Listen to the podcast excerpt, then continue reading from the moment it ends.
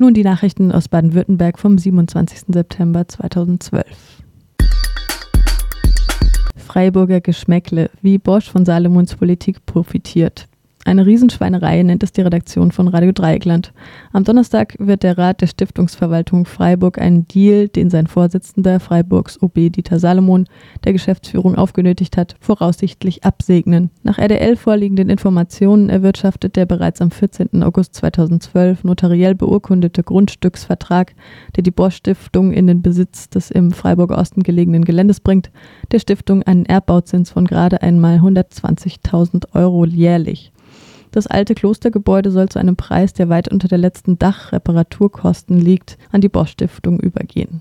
Zugleich besagt eine Klausel im Erwerbsvertrag, dass jede Altlast, wie zum Beispiel die jetzige archäologische Grabung, zu Lasten der Stiftungsverwaltung der Stadt geht. Diese lagerte zuletzt ihre Kunstwerke neben Büroräumen in den alten Klostermauern, sieht sich jetzt aber genötigt, Räume anzumieten. Auch das Spielmobil musste verlagert werden. Ob das lebenslange Wohnrecht des langjährigen Hausmeisters garantiert ist, ist noch unbekannt.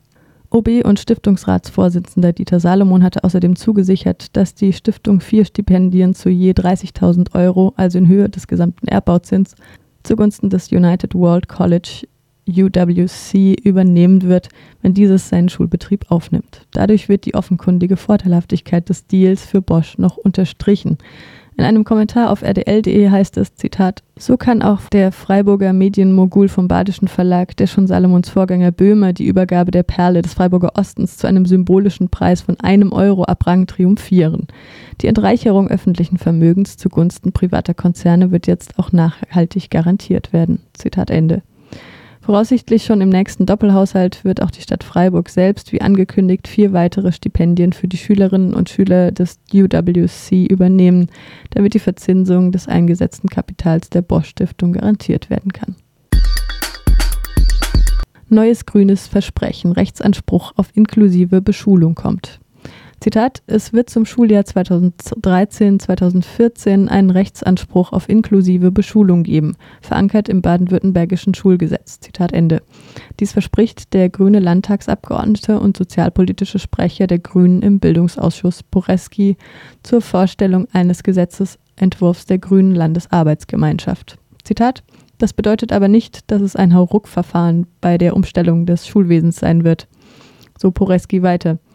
Nicht nur die Kinder mit Behinderung, sondern auch ihre fachliche Unterstützung müssen im Schulsystem und in der Lehrerbildung ankommen. Die Umstellung werde in einigen Bereichen schneller, in anderen langsamer und behutsamer erfolgen müssen.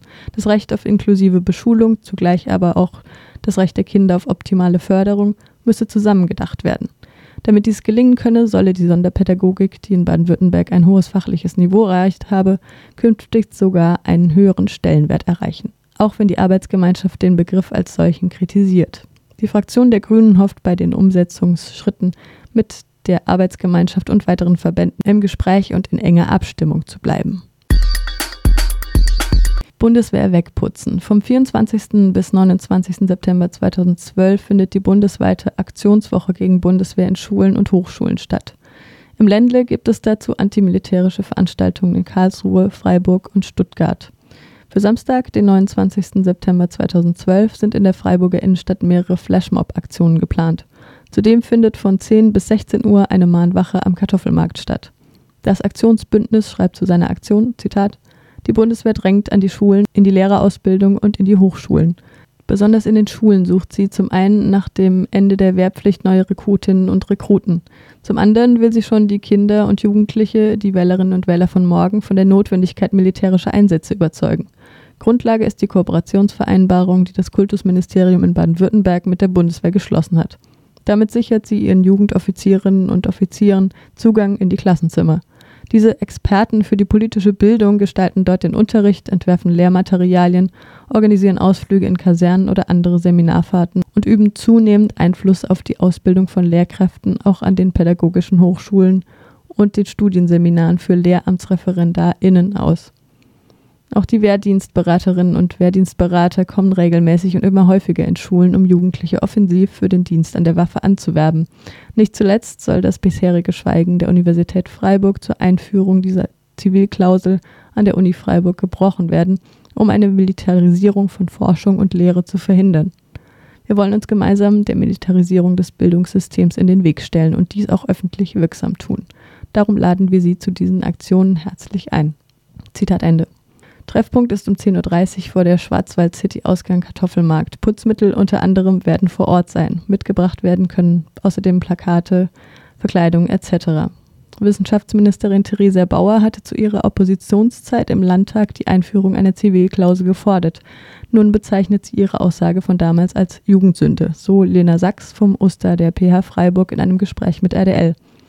Von Seiten der Befürworter der Zivilklausel wird Bauer nun Wahlbetrug vorgeworfen. Zitat, und es ist nicht verständlich, was sie dazu bewegt hat. Zitat Ende. Einen Lichtblick gäbe es jedoch.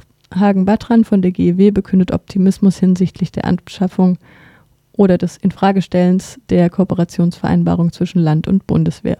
Für Oktober ist eine landesweite Demonstration in Stuttgart geplant. Freiburger Stadtbauchef Klausmann verlangt Abriss. In einer Gemeinderatsklausur hat der Chef der städtischen Wohnungsgesellschaft FSB Klausmann einen forcierten Abriss bestehender relativ preisgünstiger Wohnungen verlangt. Diese Abrissbirnenpolitik, wie es in einem Kommentar auf rdl.de heißt, wird zu einer weiteren Verknappung des gerade noch erschwinglichen Mietwohnbestands führen. Klausmann verlangt unter Bezugnahme auf eine Erkenntnis des Deutschen Mieterbundes, dass die High-Akteure den Mietspiegel kaum als Orientierung zur Mietpreisdämpfung nehmen, sondern regelmäßig die Schongrenze von 20 Prozent darüber ausnutzen. Zitat denn der Preiswucher wird erst ordnungswidrig ab 20 Prozent und ab 50 Prozent strafbar. Zitat Ende. Ergo, Freiburg wird konstant teurer. Dies alles erfolgt wieder unter Ausschluss der Öffentlichkeit.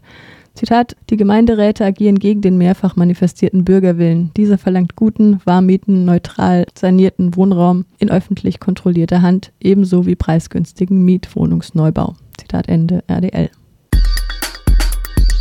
Die bundesweite faire Woche geht dem Ende entgegen. Noch bis zum 31. Oktober aber stehen Filmvorführungen, Verkostungen, Lesungen, Diskussionen und fairer Brunch auf dem Programm der Weltläden und Gemeinden in Baden-Württemberg. Die Termine können eingesehen werden unter faire-woche.de. Das erste Agrikulturfestival außerdem findet am Wochenende in Freiburg statt.